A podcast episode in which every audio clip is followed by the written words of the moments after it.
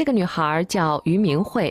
二零一零年，她被大学选中，派往英国剑桥艺术学院时装设计系学习。然而，她手中的画笔却永远画不圆自己的家。明慧原本有一个令人羡慕的家，爸爸于宗海原在黑龙江省牡丹江市图书馆从事美术宣传，多次被评为市级劳动模范和省级先进工作者。母亲王梅红是牡丹江市地质勘察所高级工程师。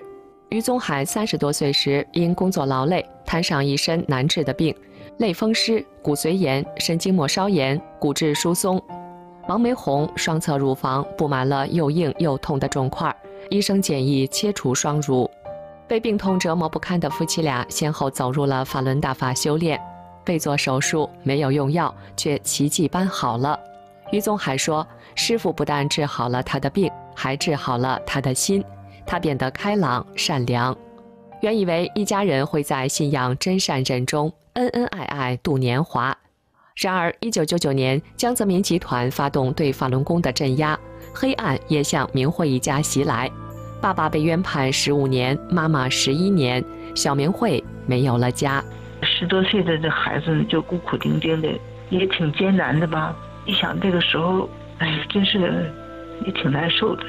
小小年纪就是在奔波去哈尔滨女子监狱，还有那个牡丹江监狱来回往往就是探望父母吧。二零零九年的十一月，牡丹江监狱要求百分之百转化法轮功学员，逼迫他们放弃对真善忍的信仰。爸爸因此遭受了最残忍的酷刑。两颗门牙被打掉，胸骨和一条腿被打坏，衣服被扒光，被拽到洗浴间用冰冷的凉水浇，在东北零下十度到二十度的寒冬，一直被折磨到凌晨四点多。祸不单行，二零零一年，我的妈妈被绑架到洗脑班，二零零三年被判十一年，理由竟是传播法轮功资料。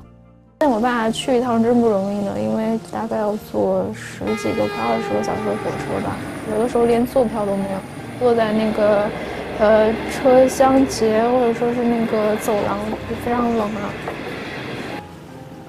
然后去的时候，人家又说：“你看，你不能进。”我就去旁边的楼，我就开始挨个门挨个门敲，敲进去有人在，我就问我说：“我是几间区那个呃谁？”的女儿，我说我想来看看我爸爸，我说我情愿来的。他说你不知道你爸爸还那个还没转化吗？还要练吗？见不了。我太害怕爸爸会被狱警活活打死。有时半夜醒来，想起见到亲人时的情景，我就忍不住的偷偷哭泣。我那次好像被打了，然后我看到我发现了，然后我就。我可能我对那个他旁边那个狱警就是反映出来的那个态度不太好，就是来写信就跟我说，他说心里面不要有对别人的那个怨或者恨啊，不要去呃负面的去想这个世界吧。